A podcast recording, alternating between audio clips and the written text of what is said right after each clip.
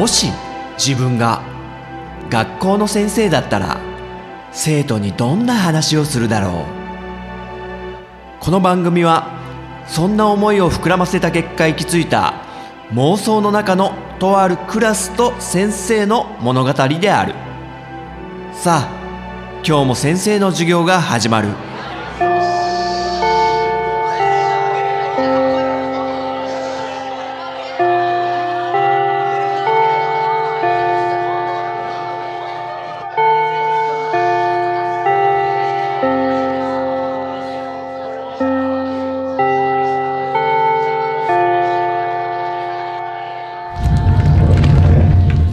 やっほー。おはようはいみんな席ついてね。あれなんか遠藤の席にみんな集まってっけどスマホしまいなさいスマホ。なんか動画見てんの？何何？あ遠藤の妹の鈴音ちゃんのあ中学の時の合唱コンクールのね映像だ。へえいいね。あ結構いいとこまで行ったんだコンクールで。うーん。あまあもう授業開始なんでな。とりあえずスマホはしまってはいみんな散って散って。いいね合唱コンクールとかね。こう一つの目的に対してみんなでこう力を合わせてみたいな。それをね子供が頑張るっていうのを結構感動しちゃうよね。先生すごい好きだなそういうの。でね前回先生テレビ番組好きなやつ話したじゃん。ボス潜入とかね。それ以外にもこう子供が一生懸命何かに打ち込んでスポーツとかそれを応援するバラエティ番組があるんだけどあ、ちょっとその話しようかな。ちょっといい？あ、聞きたいって。授業やんないから嬉しいんだろう。で、その番組の名前なんだけど、ライオンのグータッチっていうんだよね。ライオンのグータッチ。要は、ライオンっていう、あの、何ですか？日用品、石鹸とか作ってるメーカーのライオンね。ライオンがスポンサーやってる番組だから、ライオンのグータッチっていう。これがね、いわゆるドキュメントバラエティ番組でね、子供たちの成長を見守るっていう、あの、趣旨としては、夢を追いかける全ての子供たちの成長を見守る応援ドキュメントバラエティっていう、こう、番組が銘打ってるんだけど、要はこう、あの、野球とかサッカーとか、まあ、ラグビーとかバドミントンとか何でもいいんだけど、スポーツに打ち込んでる子供たちいるじゃん。でも、頑張って練習してんのに結果が出ない子供たちを番組でちょっとサポートしようと。密着して、で、その道の野球、ソフトボールのエキスパートのね、元プロ野球選手とか、プロサッカー選手とかの人を呼んで、その人に鍛えてもらって、ちょっと試合で結果が出るように、えー応援しようっていう番組なのね。そうなのよ。そう、子供たちが頑張るんだね。もう先生そういうのすごい好きで、あの、みんな小学校の運動会とか行ったことない？あんま行かないか。ね。で、先生ね、あの、姪っ子と甥っ子がいたから、もう全部行ったからね。あの、9年間全部見に行ったよ。甥っ子と姪っ子3歳差なんで、姪っ子が小学校1年生の時から、で、甥っ子が次、えーお姉ちゃんが4年生の時に1年生で入ってきたんだけど、あの、その甥っ子が6年生になるまで全部見に行ったからね。で、やっぱね、感動しちゃうんだよね。その、姪っ子と甥っ子が頑張ってこう、なんですか、競技とかやってるのももちろんいいんだけど、もう他の学年の出し物とか、こう、ソーラン節とか踊ったりとか、えいえいとか子供たちがさ、一緒にやってんのとか見て、もううるうるしちゃって先生。まあ、特に6年生の組体操なんて、あ、相当練習したんだろうな、みたいな。あ、あそこの、こう落ちそうだけど、なんとか踏ん張ってる。頑張れ、頑張れみたいな。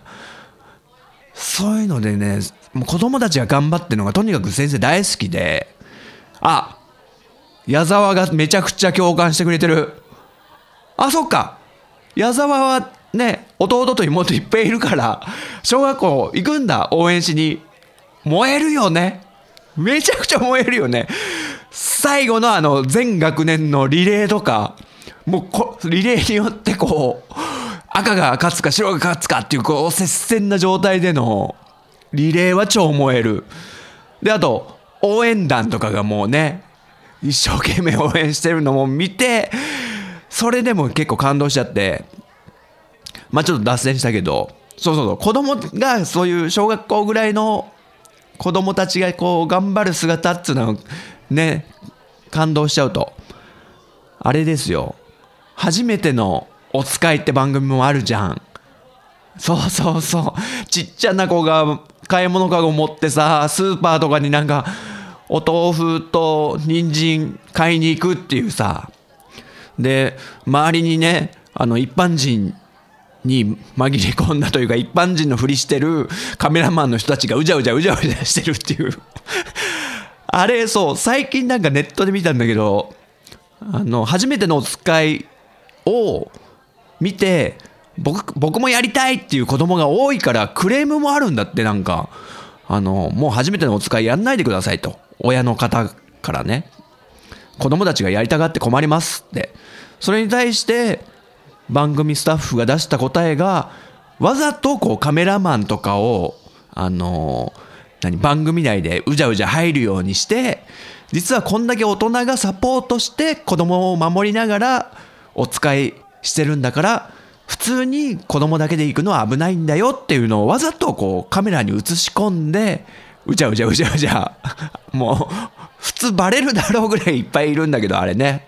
あの子供をそんだけ守ってると。そういうことを言いたいと。違う違う。初めてのお使いの話じゃないよ。あの、グータッチね。ライオンのグータッチっていうのが、え例えば、えー、少年野球のチームで超弱小なチームがあるんだけど、プロ野球の選手の方に来てもらって一緒に練習すると。で、それが大体1ヶ月から3ヶ月ぐらいね、そのチームに密着するんだけど、で、最終的に、あの、まあ、一生もしたことないぐらいに本当に弱いチームだったりするんで、その番組に出てくるチームが。で、プロ野球の元巨人の西、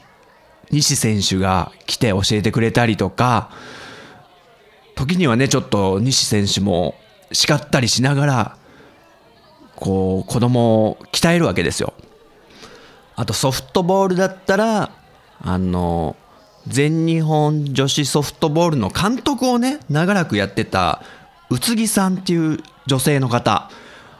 もう結構なかなかのいい年だと思うんですけど、50か60代ぐらいの。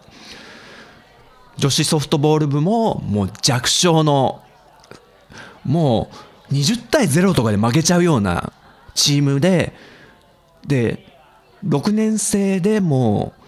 引退する前の最後の大会だから、今まで本当1回も勝ったことないから、1勝ぐらいしたいみたいな。で、そういうチームに、まあその時は宇津木さんが教えに来て、まあフライの取り方からキャッチボールとかもポロポロ球こぼすような、まあ言ってしまうと本当下手くそな、ね子供たちをどう指導していくかと。そして3ヶ月後の試合で初勝利なるのかみたいなことを密着するんですよ。で、それをこう、いろんなソフトボールだけじゃなくて、バドミントンだったり、ゴルフだったり、あとフィギュアスケートだったり、あと一輪車の、あの、何ですか、踊る方の一輪車の競技だったりとか、まあいろんなスポーツが出てくるんですけど、とにかくねもう小学生なんでねえひたむきな感じなんですよね。もうそれでちょっとうるうるしちゃうんだけど先生は。本当に。でうまいことエピソードもね絡めてきてあんまちょっとサボるような子がいたりとかやっぱりねチームの中にはいろんな子がいるんだけどそれもうまいこと指導していくやる気にさせていくっていう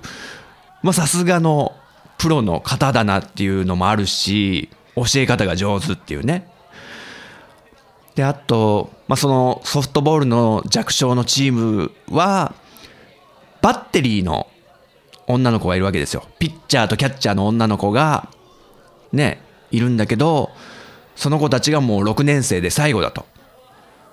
でキャッチャーの子があんま上手じゃないんですよね。キャッチングがもう下手でポロポロ落としちゃうような。でそれでねチャンスを敵に与えてしまうこともあるんでそこももう一生懸命家に帰っても練習してるのとかもまあねテレビなんでテレビが入ってそういう影で練習してる姿とかも撮るわけですよ。でインタビューとかしてその子に。そしたらそのキャッチャーの女の子はあの小学校3年生の時にあのピッチャーやってるなんとかちゃんに誘ってこのソフトボールのチームに入ったんですけどほんと毎日楽しくってみたいな。だから恩返しのつもりで最後の試合勝ちたいです。一緒に勝ちたいんですみたいなことを言うんですよまた。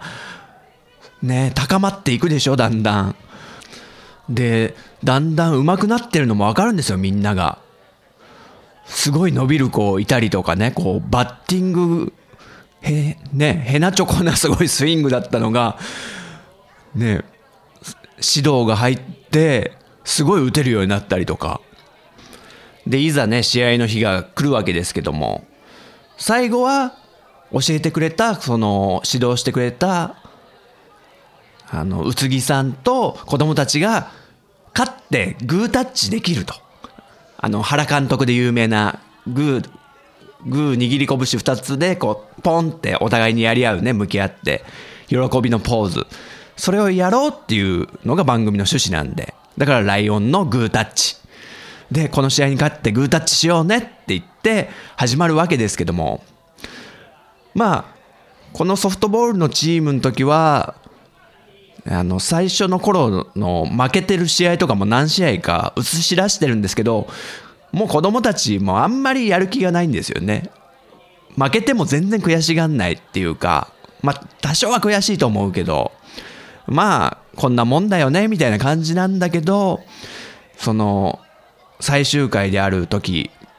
最後の試合の時はもうたまたままた強豪チームに当たっちゃったりするんですよこれが。でも結構いい接戦したんですよね。で打ってももう一塁まで全速力で走るとかね。そんなことなかったのに3ヶ月前はみたいな。あああの子もちゃんとボール取れるようになってるすごいみたいな。でみんなもう声も出すようになってね。とりあえず声を出すことが大事だと宇津木監督の教えを守ってでも残念ながらその試合は負けてしまうみたいなこともあるしまあいろんなパターンがあるんですけど最後もう子供たちがもうね泣いてるしもうみんなでも監督に「ありがとうございました」っつってさもう超もらい泣きしちゃうんだけど先生。いろんなこの密着もう先生長らく見てるんだけどその中でねマーチングバンドの密着もあったんですよ。小学生のマーチングバンドっつうのはもう放課後になんか集まるようなねチームで。でマーチングバンドだからこう管楽器トランペットとかトロンボーンとかまあユーフォニアムも あるでしょう。わかんないけど。とかあと太鼓とかね。それを持ちながらこう何ですか？会場をフォーメーションを変えて綺麗に更新して見せるっていうあの競技だけどマーチング。でこれもあの末のマーチングバンドっていうチームがあって小学生の。まあ勝てないと。全然勝てないと。結構みんな練習してるけど。でその末のマーチングバンドに、えー、サポーターとして指導したのが石川直樹さんっていうあの世界的な何ですかねドラマパーカッショニスト、まあ、とりとりあえず打楽器で世界をあの股にかけて活躍してる石川直樹さんって人がもう半年がかりで指導したんですけどこれがですねもうトランペットの音もまともに出なかったような子たちがいるようなマーチングバンドが半年後に見事にその地区で金を取りましてさらに全国大会への出場権まで取ってしまったというダメ金じゃなかったんですよ。ねもうリアル響けユーフォニアムですよマジで でこの末のマーチングバンドは本当今まで勝てないチームだったのに半年であの埼玉スーパーアリーナに出てしまったっていうね。全国レベルですよ。でまたこうここでも6年生最後の大会みたいなことになるんですよ。だからもうやっぱ泣けるんですよね。この結果発表とか待ってる時のみんなの緊張してる子供たちの顔とかわーって歓喜に盛り上がる時の顔とか。もう6ヶ月もね番組見てると、ね、子供たちの顔とかもやっぱ覚えちゃって あこの子よく泣いてた子だとか。もうすごいですよ。シンクロ度が。ということでねライオンのグータッチ。泣ける。すごい純粋な子供たちの頑張る姿でもう泣きたい人は見てほしいね まあそういうのが先生は好きなんだけどね。えー、ライオンのグータッチはいつやってんだっけな。土曜日のね、朝の9時55分から10時25分にフジテレビでやってるみたい。ちょっと全国なのかどうかわかんないんだけど、土曜日の朝っていうね、なんか、平和な時間でしょ？僕はもう毎週楽しみにしてる番組ですということで、ライオンのね、グータッチを進めさせてもらったけども、先生がみんなに、あの、上手に指導できてるのかどうかは、わかんないけどね。さあ、やろっか、授業。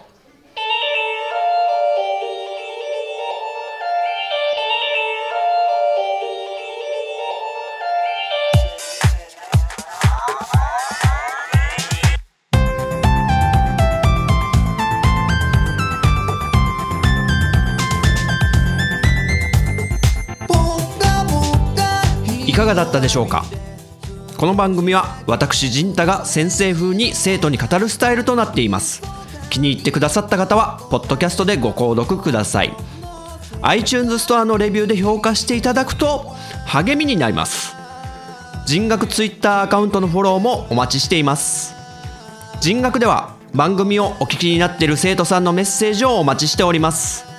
Twitter ハッシュタグカタカナで人に漢字の学ぶで人学と書いて投稿してください。私が先生視点で受け答えさせてもらうことをご了承ください。現時点ではメールアドレスお便りフォームブログコメント欄は開放してません。長文の熱いメッセージの場合は Twitter の人学アカウントか人太アカウントに直接 DM をお送りください。それではまた次回の授業でお会いしましょう。さようなら。